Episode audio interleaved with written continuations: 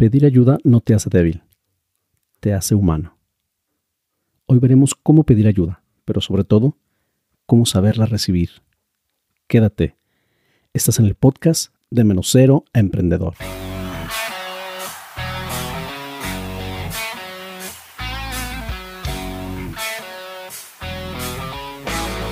Bienvenidos a todos, estás en el episodio número 15 del podcast de Menos Cero a Emprendedor.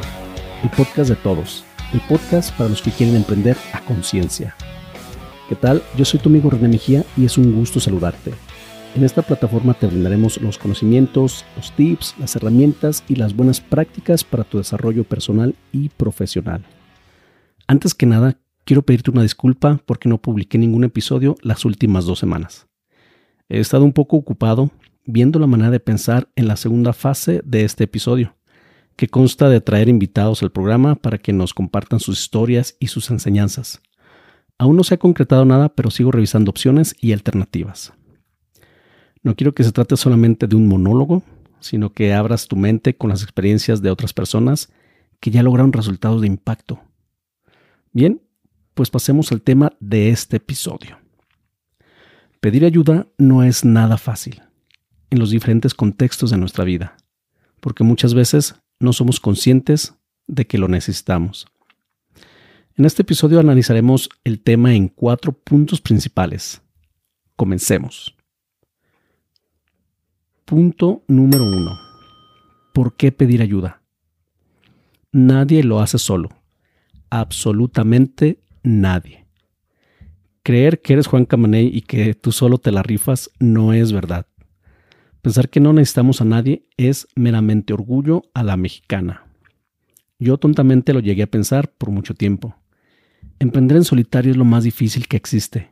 Es como caminar por un desierto sin agua y sin ninguna gasolina que te permitirá resistir la travesía. Pedir ayuda te hará acelerar tu crecimiento. Pedir ayuda te hace consciente que tú no sabes todo ni puedes hacerlo todo a la vez. Cuando te niegas a pedir ayuda, te estás resistiendo al cambio y por consecuencia no estás creciendo. Punto número 2. ¿Cómo saber si necesito ayuda? El indicador número uno de todos los negocios son sus indicadores clave, es decir, los resultados. Si hay buenos resultados, hay crecimiento. De lo contrario, se está estancado o el negocio está en pérdida. De la misma manera, observa cuáles son tus resultados y para ello necesitamos un alto grado de honestidad. Sé muy, pero muy honesto contigo mismo. También sé que tenemos que ser positivos y dejar a un lado la negatividad. Pero cuando se trata de resultados, esto es totalmente diferente. Aquí no se trata de autocomplacernos ni de inventarnos excusas para justificarnos. Los números no engañan. Si existen buenos resultados, estás creciendo. Tus indicadores claves de éxito de acuerdo con la definición de cada persona ya que el éxito, mi éxito puede ser muy diferente al tuyo. Te hará saber qué también vas. Ah, claro, me estoy refiriendo en el contexto de emprendimiento, que de igual manera está muy ligado al desarrollo personal. Si no estás obteniendo los resultados esperados a pesar del tiempo y el esfuerzo que has dedicado, reconoce que algo no está funcionando. Así es que ha llegado el momento de pedir ayuda. Punto número 3 cómo pedir ayuda. En el mercado existen muchas opciones. De hecho, allá afuera existe una gran industria para el wanapreneur, es decir, el aspirante o la persona que quiere emprender. Si no te pones listo, esta industria te comerá vivo. Después de ser consciente y saber que necesitas ayuda, el siguiente paso es hacer una autoevaluación. Pregúntate lo siguiente. ¿Dónde me encuentro en este momento de mi vida? ¿Qué es lo que quiero? ¿Qué negocio quiero emprender? ¿Qué conocimientos y habilidades me hacen falta en este momento? ¿Con cuánto dinero cuento? ¿Realmente estoy listo para emprender? Lo que yo considero importante es saber identificar cuál es nuestro nivel de conciencia, ya que la mentalidad es clave. Puede que tengamos traumas de la infancia, que hayamos sufrido algún abuso, falta de amor, soledad, inseguridad, baja autoestima, estrés, enfermedad, sentimientos reprimidos o miedos muy arraigados. Si no logramos sanar o cerrar esos ciclos, difícilmente podremos avanzar. Así que lo más recomendable es atender estos temas antes de comenzar cualquier cosa. El siguiente paso es encontrar tu porqué, tu razón de vivir, lo que te hace levantarte cada mañana. Y vaya que esto no es cosa fácil, por lo que necesitarás pedir ayuda. Después hay que fijar metas, pero ojo, estas tienen que estar alineadas a tu porqué. Por último, viene el cómo. ¿Qué cosas debo aprender o cómo le hago para llegar a mis metas? ¿Qué cosas existen en el mercado o quién me puede ayudar? Para esto existen una amplia gama de acuerdo a tus gustos, tu sentido de urgencia, disponibilidad, tiempo y presupuesto. Si tu presupuesto es corto, comienza con cosas a tu alcance, como YouTube. Hay muchas pláticas TED, artículos, libros, lo que tengas al alcance de tu mano y esté en Internet gratuito. Si no te gusta leer o no tienes el hábito, escucha podcast. Es muy accesible y tiene muchas bondades.